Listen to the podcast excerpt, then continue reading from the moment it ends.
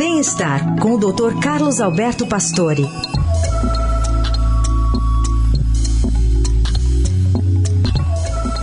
Pega, pega, cap... Ixi, pega papel e caneta, porque hoje o Dr. Pastore vai nos apresentar a medida exata de exercício durante a semana necessária para a manutenção de uma vida saudável. Bom dia, doutor. Bom dia, Carol. Bom dia, ouvintes. Quanto de exercício devemos fazer para uma vida longa e saudável? Após uma extensa revisão científica das diretrizes americanas de atividade física, foram atualizadas as sugestões sobre exercícios, o quanto é saudável e quanto realmente vai nos trazer benefício.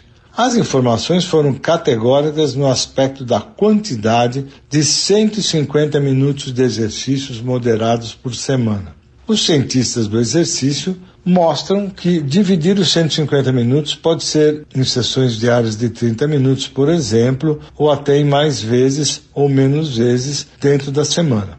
A partir dos estudos epidemiológicos, ficou claro que isto pode reduzir muitas doenças e do risco de morte prematura, derrames, infarto do miocárdio, diabetes e câncer. Realizar até pequenas caminhadas durante a atividade do trabalho pode ser interessante para complementar a quantidade dos exercícios programados. As caminhadas com 8 mil passos alcançam os 30 minutos necessários, sendo o mínimo, pois os passos podem realmente ser ótimos para as pessoas de mais de 60 anos.